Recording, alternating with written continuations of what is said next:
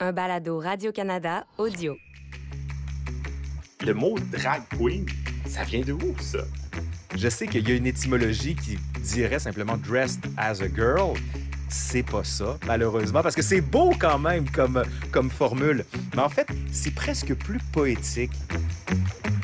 Dans cet épisode de Fan d'Histoire, on parle de l'art du drag avec Barbada de Barbade.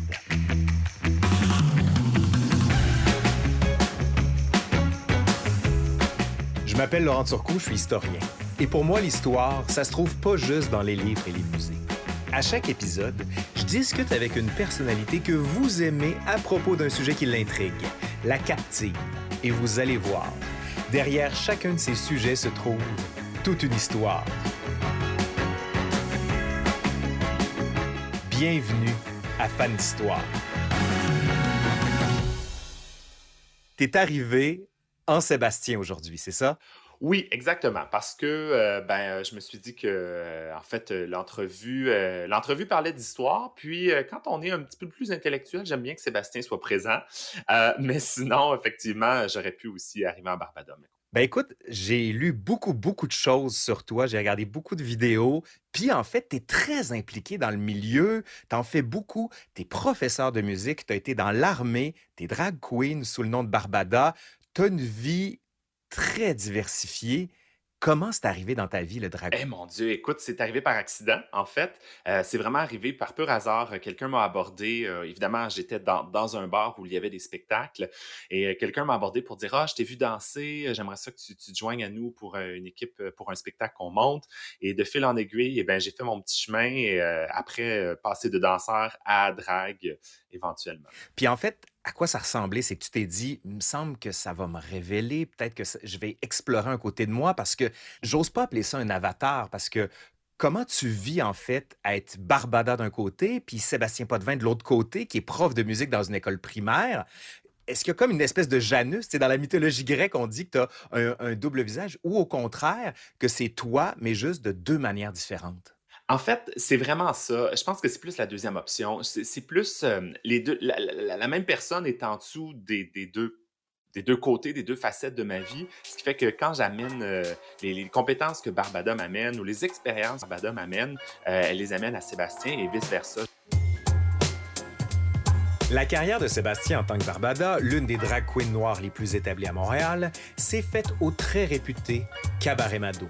Mais l'histoire des drags dans les boîtes de nuit de Montréal ne date pas d'hier. On doit notamment à la tradition burlesque leur intégration dans les spectacles, notamment dans les boîtes de nuit fréquentées par les Noirs. On pouvait y voir des artistes comme l'Américain Billy McAllister, qui se donne en spectacle au Rockheads Paradise, établissement mythique de Montréal à la fin des années 1940. Dans les années 1950, on retrouve maintenant des dragues dans les lieux fréquentés par les Blancs, comme au Sans Souci, chez Paré, au Casino Bellevue ou encore au Cabaret Biveau. Celui qui est considéré comme le premier drag québécois se donnant en spectacle, c'est Lana Saint-Cyr, née Raymond Dubé, qui commence à danser dans les cabarets de Montréal à la fin des années 40 et au début des années 50.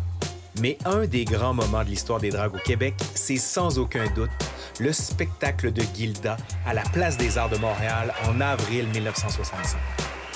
Née à Paris, formée par Miss Tinguette, Gilda se donne en spectacle aux États-Unis au début des années 50, avant de s'établir à Montréal en 1955, où elle performe chez Paris.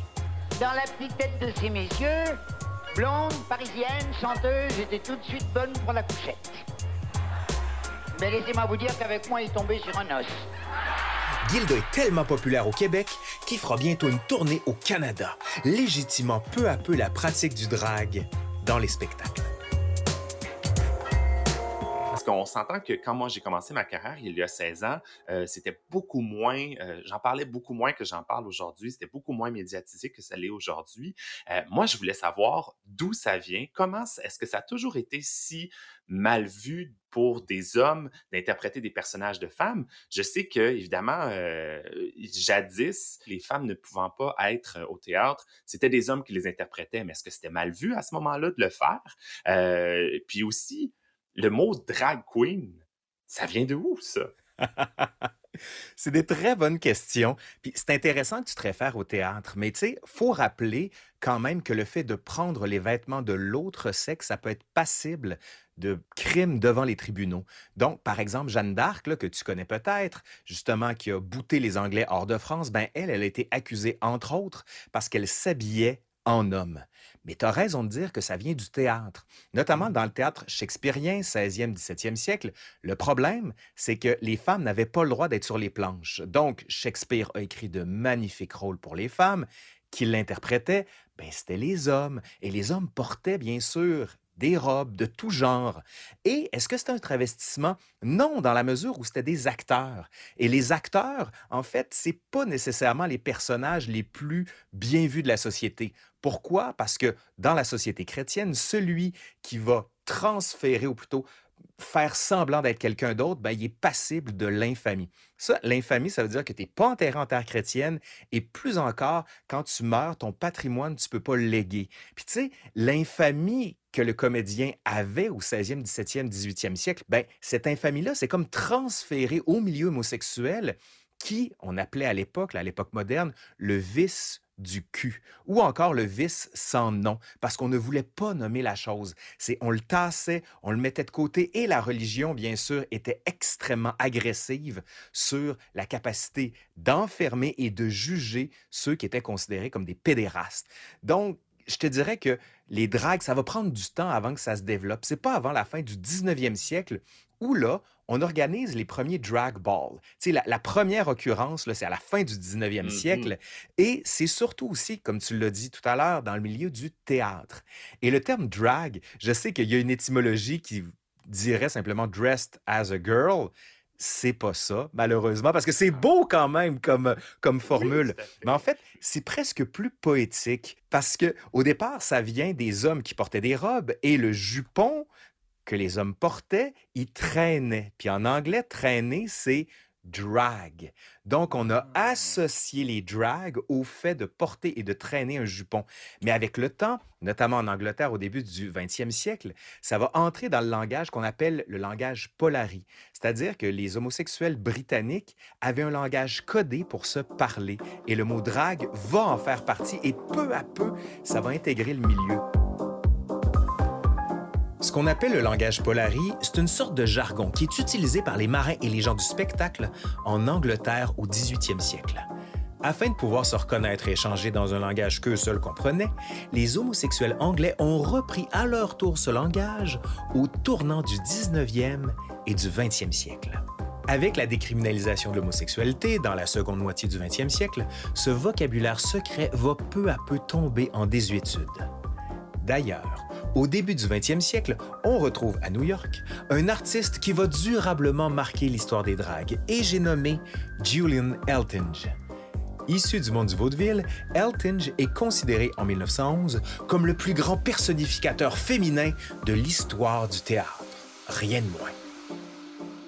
Mais il y a une personne dont je veux te parler, un homme qui va révéler complètement l'importance que le drag peut avoir, c'est Julian Eltinge, qui lui est un homme s'habillant en femme au milieu du théâtre et souvent, on l'applaudissait à la fin du spectacle. Et là, il enlevait sa perruque, il enlevait sa robe et on voyait que c'était un homme. Et là, tout le monde était abasourdi pour se dire, ben voyons, c'est pas une femme, c'est un homme. Et là, on est en 1911, c'est à dire. Et donc, euh, évidemment, il n'y avait pas les, les, les, la prouesse du maquillage qu'on a aujourd'hui pour transformer notre visage euh, au, point où on peut ressembler effectivement ou euh, usurper les gens à croire qu'on est des femmes. Là, c'était vraiment un exploit et de modifier sa voix aussi pour faire croire à ces gens-là qu'il était une femme au point de vraiment qu'ils s'en rendent absolument pas compte. C'est quand même exceptionnel pour l'époque.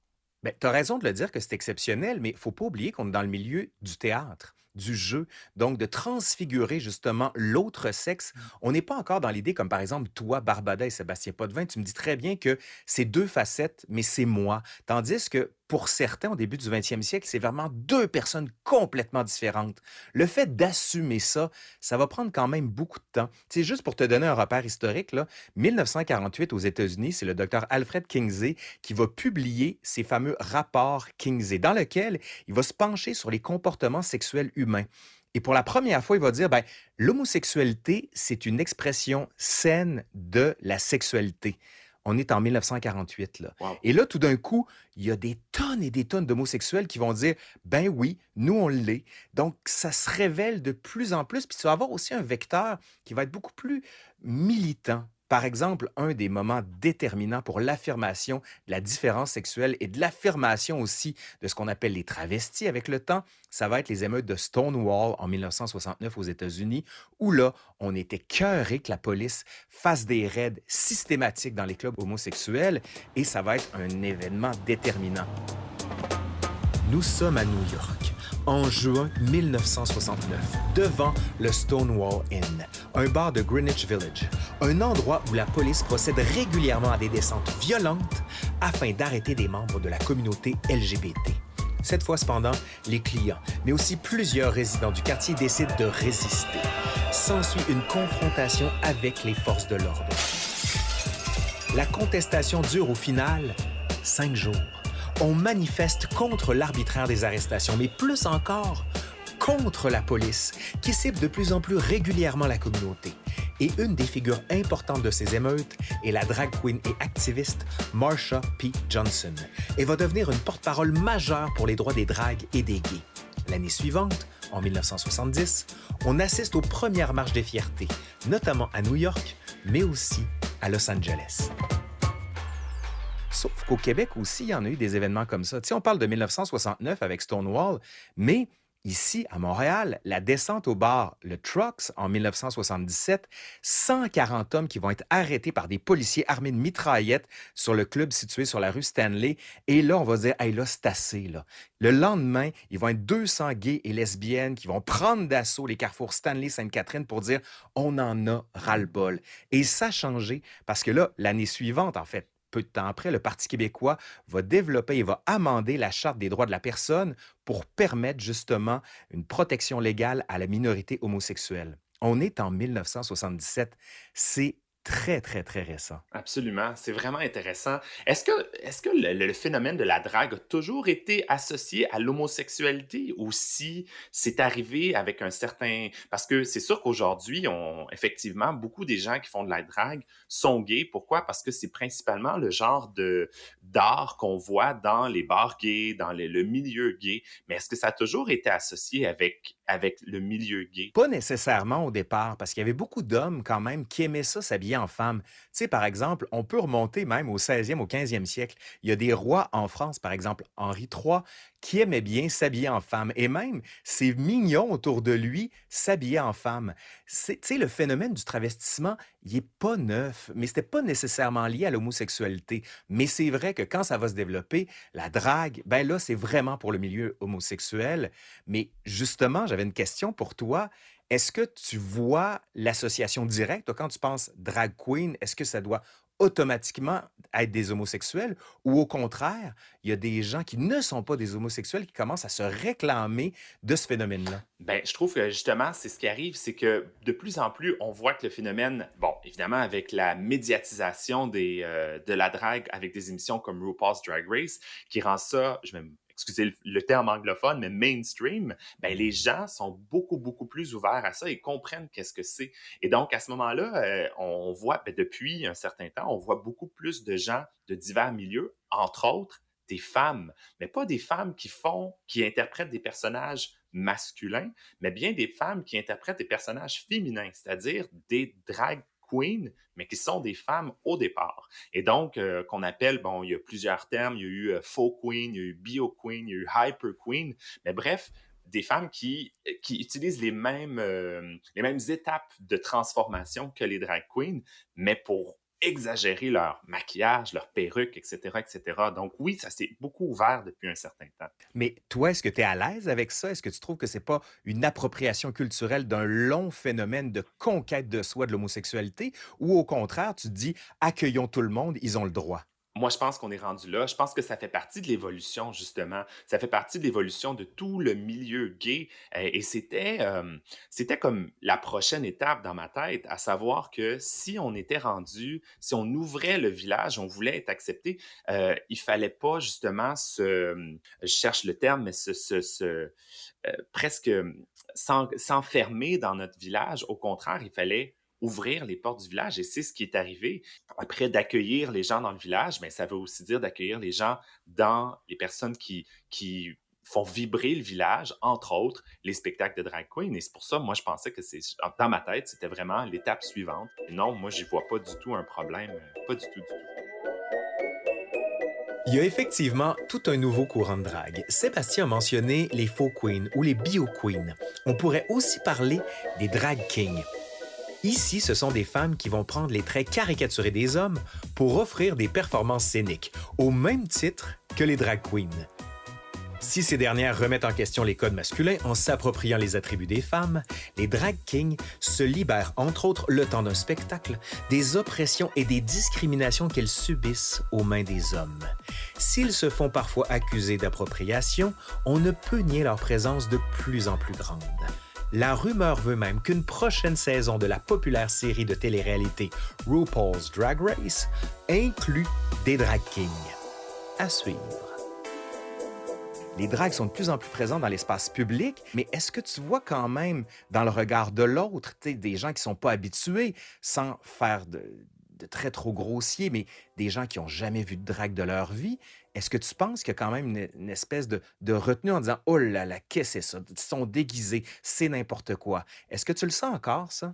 De moins en moins, mais oui, c'est sûr qu'on le sent encore. C'est certain que les gens sont toujours. Euh, il y a encore une. On ne peut pas euh, généraliser à tout le Québec, à tout le Canada, à, tous les êtres humains sur Terre pour penser qu'on est au même stade nous en ce moment dans notre euh, ouverture ou quoi que ce soit. Il y a des gens encore qui sont bon, souvent hors des centres urbains, des, grands centres urbains de Montréal, de Québec, qui n'ont pas nécessairement accès souvent euh, à des spectacles de drague, qui comprennent pas réellement ce que c'est, euh, puis qui n'ont pas nécessairement ben, ça. Étant donné qu'ils n'ont pas accès, c'est beaucoup plus difficile pour eux de s'ouvrir à ce genre d'art-là. Ma mère en était un exemple. Euh, Lorsqu'elle, la première fois, euh, bien évidemment, je vivais avec elle quand j'ai commencé euh, les spectacles de drague. Alors, elle a vu, elle a compris euh, de façon sous-entendue, lorsqu'elle a vu des perruques puis des talons, que c'était pas pour habiller mes amis ou mon chien. Hein? je pense qu'elle a fait le lien. Mais par la suite, elle s'est dit, euh, ça a pris un certain temps avant que je l'invite, un an et demi, même un peu plus qu'avant que je l'invite à venir voir un spectacle, parce que je pense qu'elle avait une, pas nécessairement une mauvaise conception de la drague, mais une mauvaise conception du milieu des bars, euh, qui était très mmh. souvent perçu comme très violent, très où la drogue est présente, euh, l'alcool. Et moi, je, suis très chanceux. Bon, c'est pas une chance nécessairement, mais je suis jamais tombé là-dedans, ni dans l'alcool, ni dans l'alcool, ni dans la drogue. Je bois pas, je prends pas de drogue. Alors elle a compris quand elle est venue voir un spectacle le genre de milieu que c'était. Et elle a compris à ce moment-là euh, l'ouverture euh, et l'acceptation des gens qui viennent là. Et c'est à partir de là que vraiment, elle m'a dit, si je, elle m'a dit, je, voudrais revenir le lendemain. Elle est venue le vendredi soir, elle m'a ah dit, je voudrais revenir le samedi soir. Alors c'est là qu'elle a compris réellement c'était quoi. Mais il a fallu qu'elle vienne sur place. Et pour des gens qui n'ont pas accès nécessairement à ce genre de place-là pour comprendre qu'est-ce que c'est réellement, pas nécessairement pour aimer, parce que c'est pas tout le monde qui aime. Euh, puis c'est correct, c'est parfaitement correct aussi. Euh, je veux dire, euh, les gens qui viennent sur place, au moins, ont fait l'effort de se déplacer, de voir c'est quoi. Ils peuvent repartir en disant, ben, c'est peut-être pas pour moi ce genre d'humour-là, ce genre de festivité-là, puis ce genre de spectacle-là, mais au moins, ils ont compris qu'est-ce que c'était. Et je pense que c'est là la première étape. Mais pour ça, il faut que ça soit accessible. Et c'est vrai que c'est pas nécessairement accessible pour des gens qui sont hors des centres c'est vrai qu'au Québec, l'activité de drag queens se situe principalement dans le village. Aujourd'hui, il se trouve dans le quartier centre-sud de Montréal, mais il n'a pas toujours été là. Le premier village se trouvait plutôt autour de l'axe du boulevard Saint-Laurent et de la rue Sainte-Catherine. Cependant, avec la tenue des Jeux olympiques de Montréal en 1976, le maire Jean Drapeau a voulu nettoyer, comme on le disait à l'époque, le centre-ville.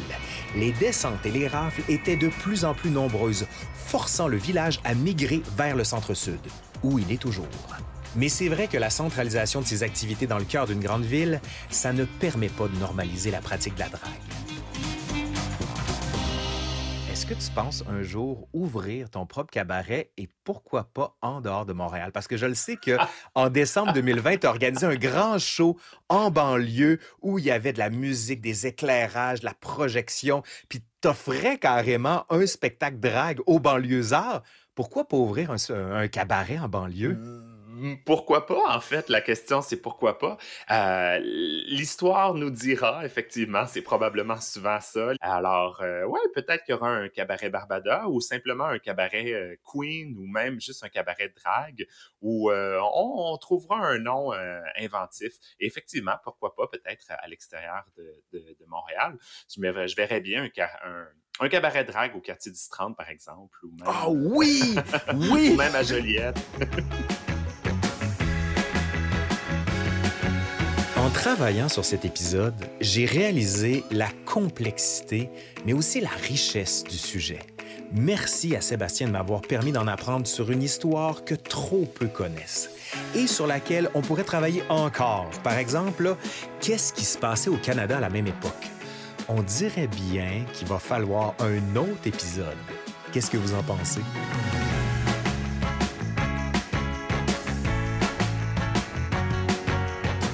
S'il y a d'autres sujets qui vous intéressent ou d'autres personnalités que vous aimeriez qu'on rencontre, écrivez-nous balado radio-canada.ca. Je vous dis à très bientôt pour un autre épisode de Fan d'Histoire. Écoutez les meilleurs balados sur l'application Radio-Canada Audio.